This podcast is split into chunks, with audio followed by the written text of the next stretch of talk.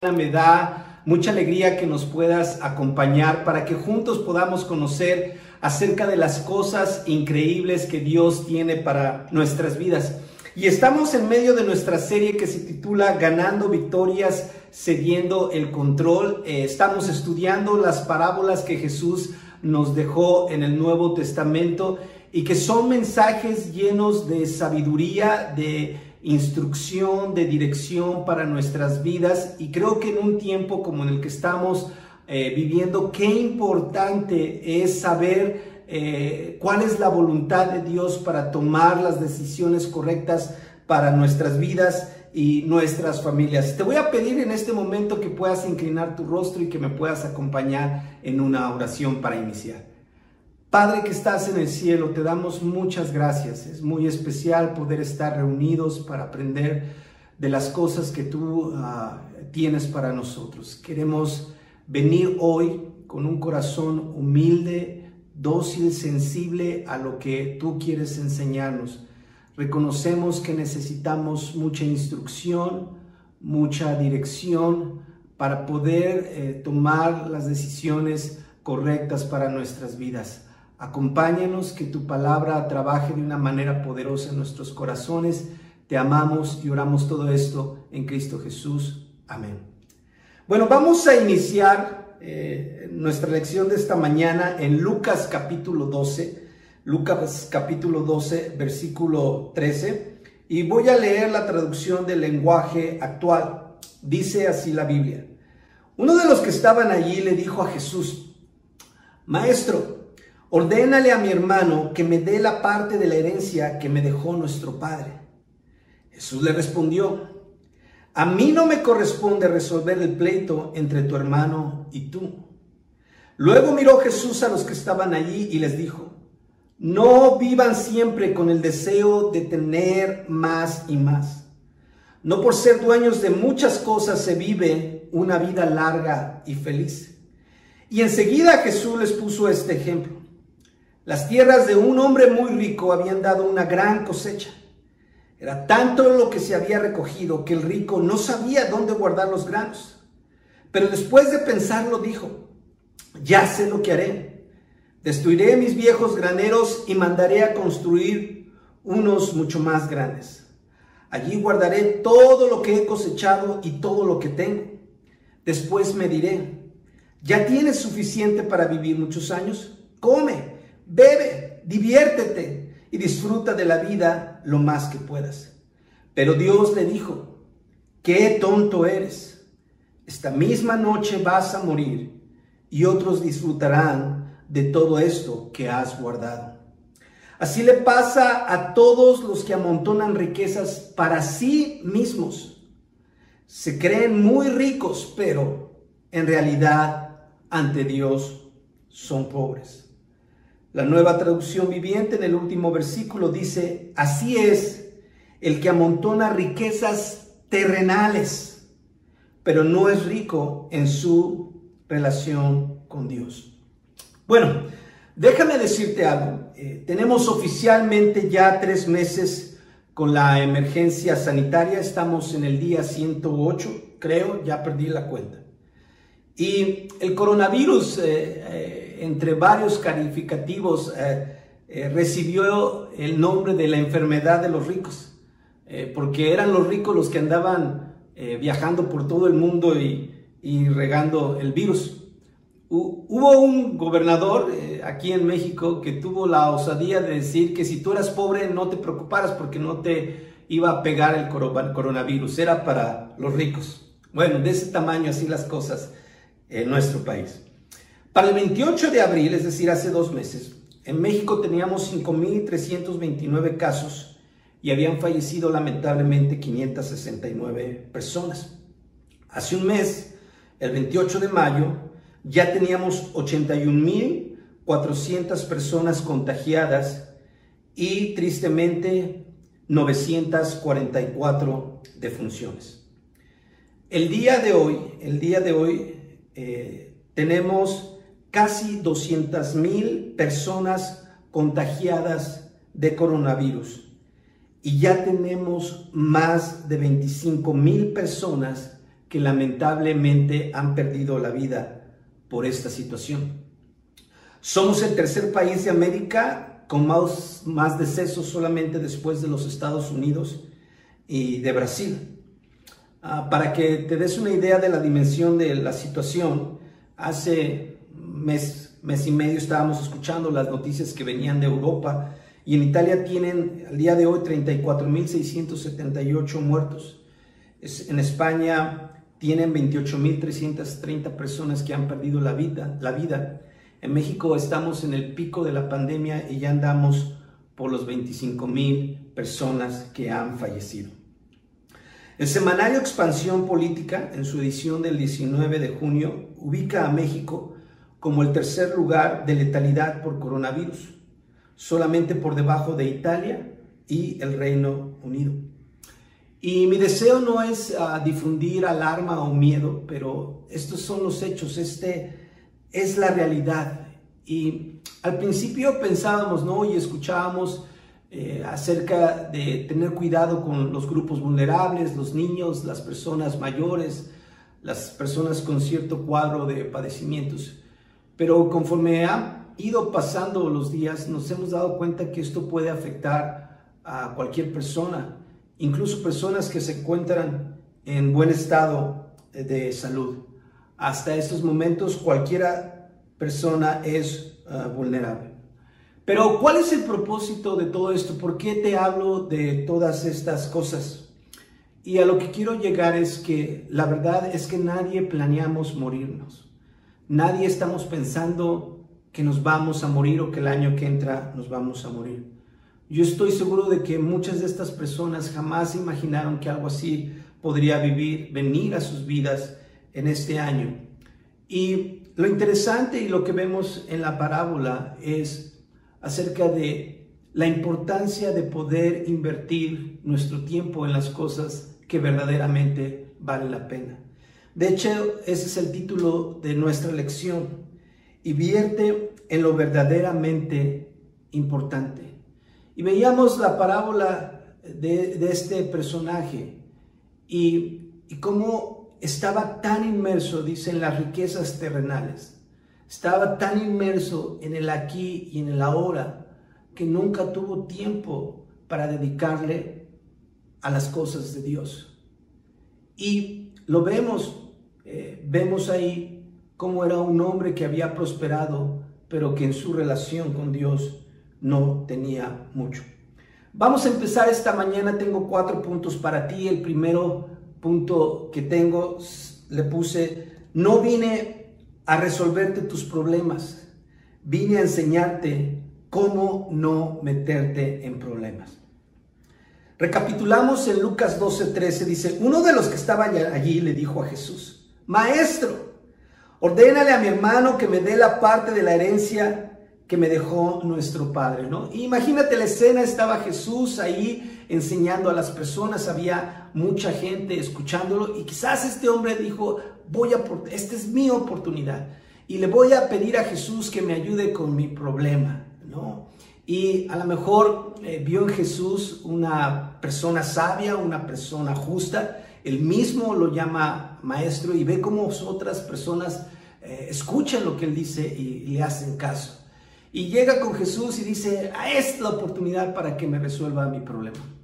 Y sabes, a veces esa es nuestra actitud con Dios. Queremos a Dios para que venga y nos ayude a resolver nuestros problemas. Y digo nuestros problemas con letras grandes, mayúsculas, porque son problemas que nosotros mismos nos hemos creado.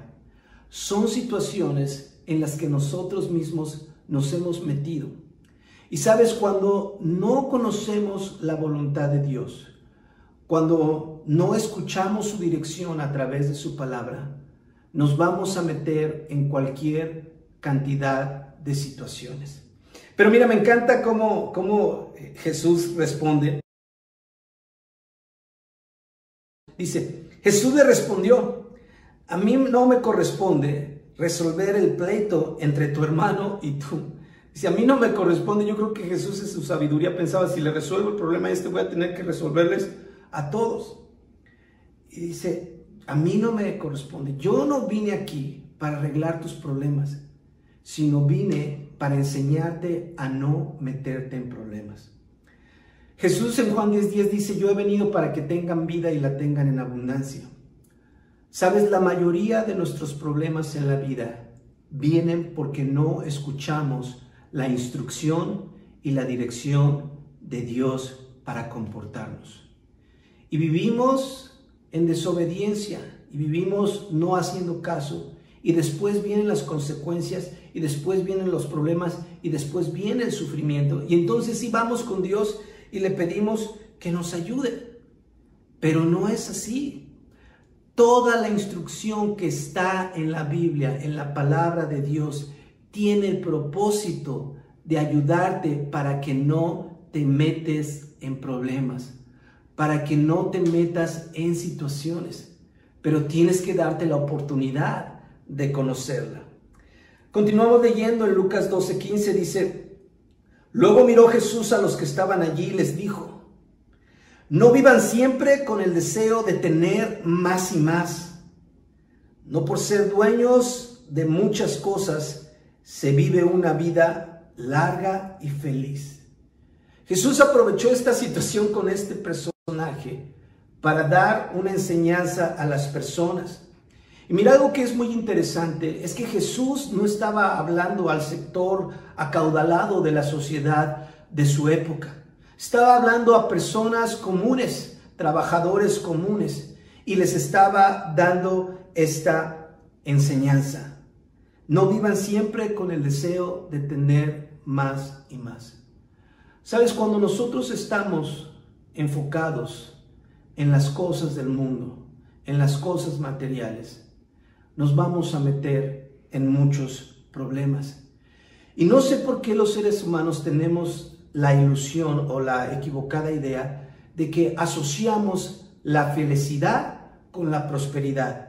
Es decir, la felicidad de una persona es directamente proporcional al éxito o a las riquezas terrenales que pueda ah, acumular.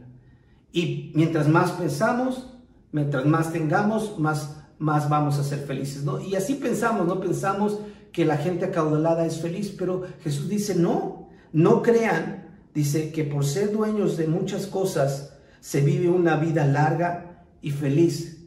No necesariamente eres feliz cuando eres próspero. Eh, punto número dos, el punto número dos de esta mañana se titula Ten cuidado. Seguimos leyendo ahí en Lucas 12, versículo 15, pero ahora vamos a leer la nueva versión internacional. Dice, tengan cuidado, advirtió a la gente, absténganse de toda avaricia. La vida de una persona no depende de la abundancia de sus bienes. Y me encanta la Biblia, ¿no? Si tú estás leyendo la nueva versión internacional, te vas a dar cuenta de que estas palabras están en rojo. Y por si no lo sabías, cuando las palabras están en rojo en tu Biblia es porque Jesús está hablando. Entonces tenemos que poner mucha atención. Pero aquí más, no está en rojo y todavía dice Jesús, tengan cuidado y les advierte, tengan cuidado y les advierte, ¿no? Y pienso en mi mente es como cuando vas a un lugar y está una señal de cuidado, piso resbaloso.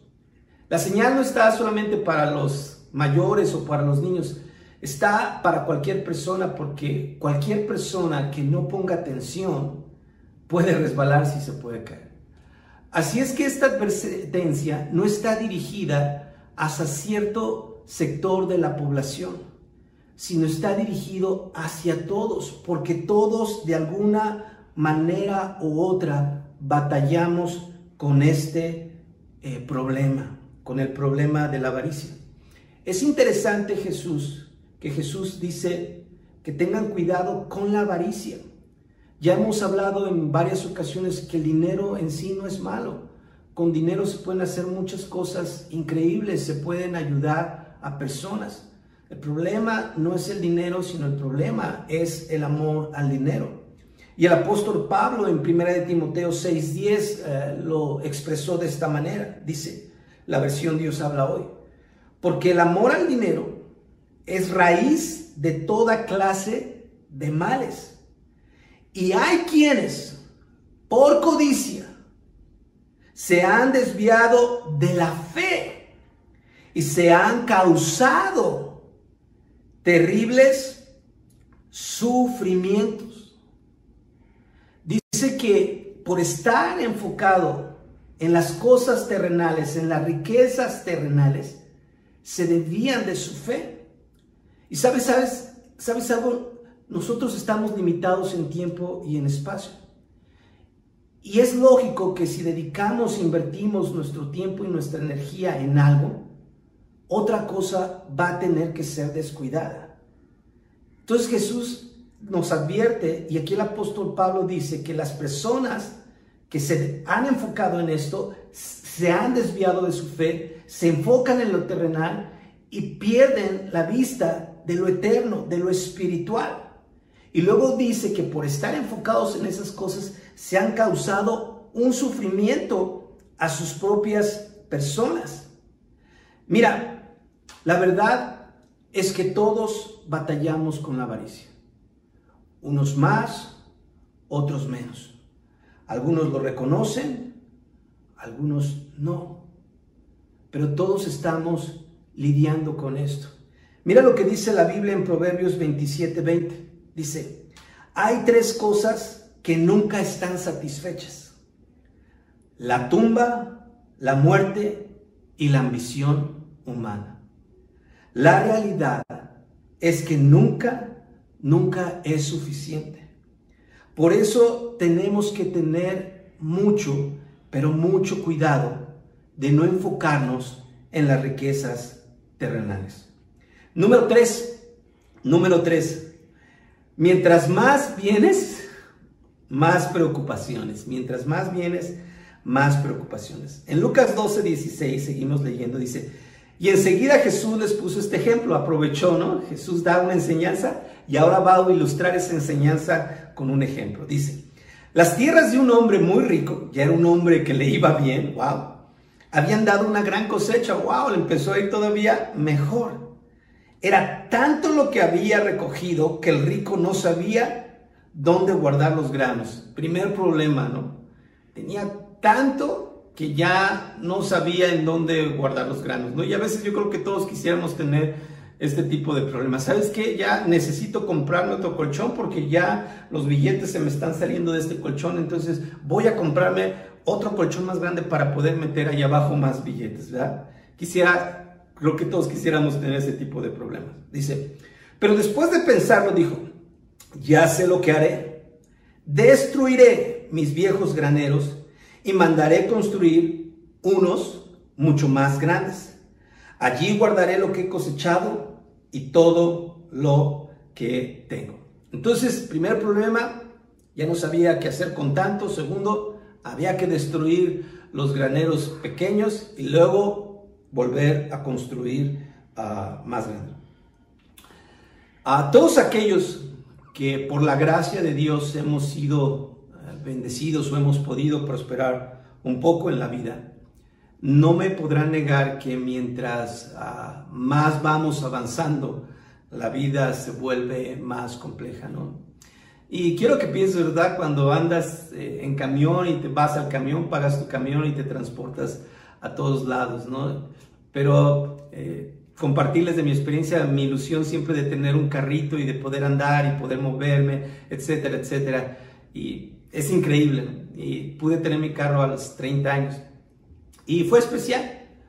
Pero sabes algo, los carros eh, necesitan gasolina. A los carros se les gastan las llantas. Los carros se descomponen y necesitan mantenimiento, ¿no? Y luego llegó un momento en donde el carro cada rato se me descomponía y yo decía, híjole, yo ya quiero vender este carro, ¿no? Y es puros problemas, puros gastos. Wow, o sea, no pensé que fuera tanto así, ¿no? Y sí anda uno muy a gusto, pero se vuelve más complejo y hay más responsabilidades, ¿no? Y ya no se diga si tienes la, la bendición, la oportunidad, a lo mejor dices, pues un carrito para mi esposa, ¿verdad? Y qué increíble, y los dos ya se mueven y pueden hacer más cosas, pero Dicen que los carros son como niños, ¿no? Son dos boquitas que ocupan llantas y que se descomponen y que ocupan mantenimiento. Y la vida se va volviendo cada vez más compleja. El éxito, eh, la prosperidad, eh, requiere de nuestro enfoque. Y muchas personas, precisamente por estar enfocado en eso, descuidan otras áreas de su vida. Por estar enfocado en las cosas terrenales del aquí y el ahora, descuidan la parte espiritual. Y es conocida esa frase, es el precio del éxito. Es lo que cuesta el, el éxito, es el precio del éxito. Y sacrifican familia, sacrifican relaciones, sacrifican muchas cosas por eso. Y es precisamente lo que Jesús nos está diciendo, que tenemos que tener eh, muchos cuidados. Cuando tú estás enfocado en este tipo de cosas, dice el apóstol Pablo, vas a traer mucho sufrimiento. Y la verdad, eh, tú puedes ver personas, yo estoy seguro que tú sabes de ejemplos de personas que han sido exitosas, pero su vida es un desastre y hay mucho dolor y hay mucho sufrimiento y ese jamás ha sido el plan de Dios para nuestras vidas. Algunas cosas que tenemos que tener cuidado, y mira, estas son algunas cosas que tenemos que tener cuidado. El mundo tiene en alta estima a las personas trabajadoras. Mientras más chambeador, más dedicado y te quedas las horas extras y das el plus y eso, la gente te aplaude en la empresa, están pero felices y contentos y vienen los estímulos y vienen las promociones y, vienen eh, los premios, etcétera. Pero muy pocas veces las empresas se preocupan, oye, pero ¿cómo estás en tu casa? Sí, aquí estás siendo bien exitoso, pero la relación en tu casa está muy mal. Y personas se sienten bien al recibir todo eso y dicen, bueno, pues aquí sí me reconocen y en la casa no me valoran. Y las personas empiezan a enfocar en eso, así es que tenemos que tener mucho cuidado. En Mateo 13, 22, Jesús ilustró esto que pasa con otra parábola. Dice, la semilla sembrada entre espinos representa a los que oyen el mensaje, pero los negocios de esta vida les preocupan demasiado y el amor por las riquezas los engaña. Todo esto ahoga el mensaje y no lo deja dar fruto. Y es el clásico de que no, sí, sí me interesa, es importante, Dios, y Él me lo ha dado todo, pero no hay tiempo para Dios. Pero las preocupaciones y, y las ocupaciones y las responsabilidades ahogan el mensaje y no lo dejan dar fruto. Otra cosa que debemos de tener cuidado es el mundo valora los logros sobre las relaciones. El mundo valora los logros sobre las relaciones. Mientras más logres, mientras más alcances, más tienes el reconocimiento de las personas. Y no importa, como te decía tú hace un rato, que tu vida sea un desastre, que te hayas casado y divorciado, que tengas hijos por aquí, por allá, que estés peleado si tú eres una persona exitosa, si tú eres una persona que tenga logros, la gente aplaude. Pero déjame decirte algo, para Dios lo más importante son las relaciones. Para Dios lo más importante es tu relación con Él y la relación que tú tengas con tus seres queridos, con tu familia. Eh, porque realmente eh, llegar a logros y sin estar bien sin Dios y sin tu familia, eso no es verdaderamente éxito, no es un éxito integral. En Lucas 12, 19 dice, después me diré, ya tienes suficiente para vivir muchos años, come, bebe, diviértete y disfruta de la vida lo más que puedas, ¿no? Y vemos el ejemplo de este hombre, cómo estuvo enfocado en lo terrenal, en lo material, y lo logró, y ahora sí dijo, come, bebe, divierte, pásatela bien, pero nunca hubo tiempo para Dios. Y quizás las personas a su alrededor pueden decir, wow, qué hombre tan increíble, qué exitoso, le ha ido bien, tantas cosechas. Pero este hombre nunca tuvo tiempo para Dios. Entonces acuérdate que para Dios los más importantes son tus relaciones. Por último, algo que es importante siempre recordar, no es lo mismo trabajar duro que trabajar todo el tiempo. En Eclesiastés 5:12 dice, el trabajador duerme tranquilo, coma mucho o coma poco. Al rico sus muchas riquezas no lo dejan dormir. Eclesiastés 5:12 en la nueva Biblia viviente dice, el que trabaja arduamente, el que trabaja arduamente, duerme tranquilo, coma poco o mucho, pero el rico padece de preocupaciones e insomnio.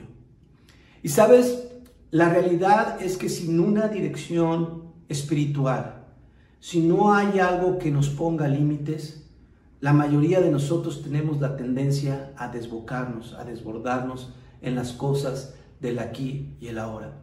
Y sabes, quiero animarte a algo. quiero animarte a que trabajes duro, pero no vale la pena que inviertas toda tu energía, todos tus recursos en cosas que son temporales. Acuérdate que hay prioridades en tu vida y una de tus prioridades, la más importante, es tu relación con Dios. Ningún logro que puedas acumular en la tierra se equivale a la relación que tengas con Dios, porque tu relación con Dios es para la eternidad. El resto de las cosas se quedan aquí. Número cuatro, ricos en Dios, ricos en Dios. Aquí vamos a terminar ricos en Dios. En Lucas 12:20 dice, pero Dios le dijo, qué tonto eres, esta misma noche vas a morir y otros disfrutarán de todo que esto que has guardado. La Biblia hispanoamericana dice, pero Dios le dijo, estúpido, wow, imagínate que Dios te diga estúpido, vas a morir esta misma noche. ¿A quién le aprovechará todo eso que has almacenado? Y te decía hace un rato, la verdad es que ninguno de nosotros planea morir. Ninguna de estas personas que lamentablemente han fallecido en este tiempo se imaginaron que algo así eh, podría suceder. Y el calificativo de tonto, de necio y estúpido, no es por el hecho de ser rico, quiero que quede bien claro, no es por el hecho de ser rico. El calificativo viene por el hecho de que fue una persona que no invirtió en lo verdaderamente importante, que es tener una relación con Dios. Y sabes, cuando vivimos de esa manera, es vivir de una manera necia, porque todos sabemos ese refrán o es ese pasaje, nada trajimos ni nada nos hemos de llevar. Desnudos venimos, desnudos nos vamos. Pero estamos tan empecinados en el aquí y en el ahora, tratando de alcanzar esas metas. Y sabes lo que es eh, muy lamentable, es que en muchos de los casos ni siquiera lo vas a lograr. Vas a invertir todo tu tiempo, toda tu energía y vas a olvidarte de lo que verdaderamente es importante.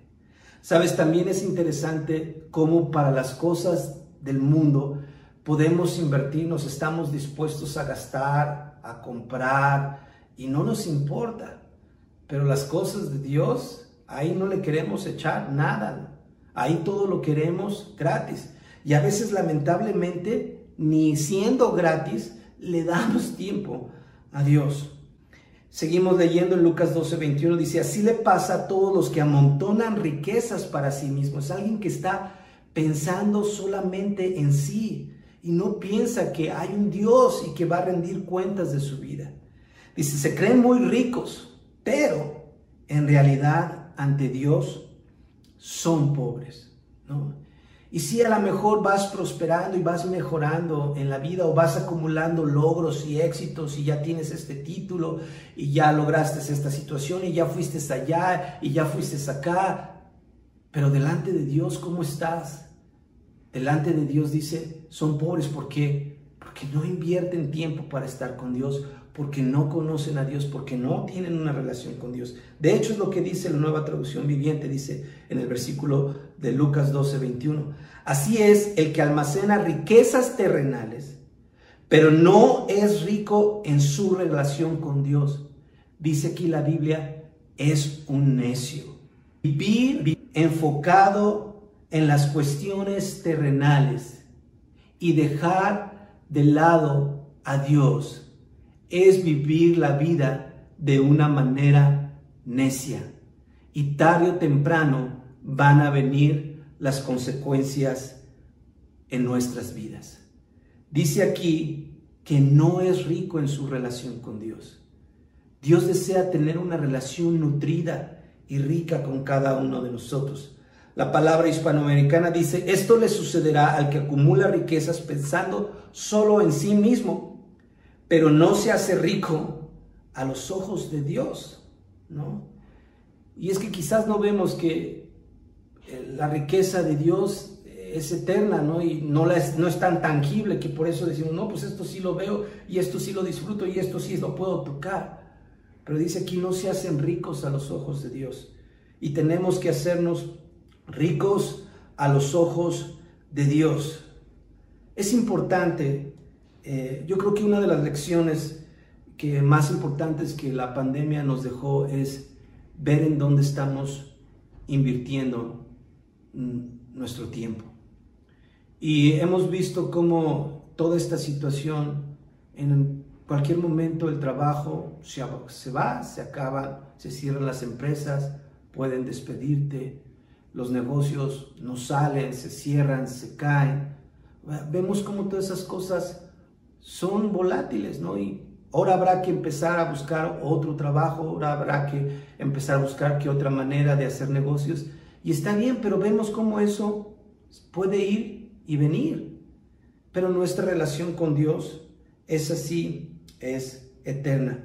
Quiero animarte a que aproveches este tiempo eh, donde Dios ha utilizado esto para que tú puedas reflexionar y puedas restablecer tus prioridades. Quizás puedes pensar, ¿sabes qué Dios? Yo he estado dando más importancia a otras cosas que a las cosas tuyas y he estado más enfocado. Y mira, me doy cuenta de que en cualquier momento esto se puede acabar, que lo más importante eres tú. Y cualquiera que sea tu actividad, a veces estamos más metidos en la escuela, en el deporte, en la diversión, eh, en el viajar, en el lograr, y no tenemos ese tiempo para Dios. Es importante darle ese tiempo a Dios. Quiero invitarte a ser rico. Wow, ¿no? Y imagínate, oye, vente, te vamos a decir cómo ser rico, yo creo que mucha gente diría, ¿no? Hoy quiero invitarte a ser rico espiritualmente, a que tengas una riqueza que perdura, porque sabes que es interesante. Lo que inviertas en el mundo, en el aquí, todo eso se queda aquí. Pero todo lo que tú inviertas en Dios, eso sí te lo llevas. Eh, quiero invitarte a que seas rico, cediéndole el control de tu vida, Dios. Que Jesús sea la prioridad en tu vida. Les amo mucho. Muchas gracias.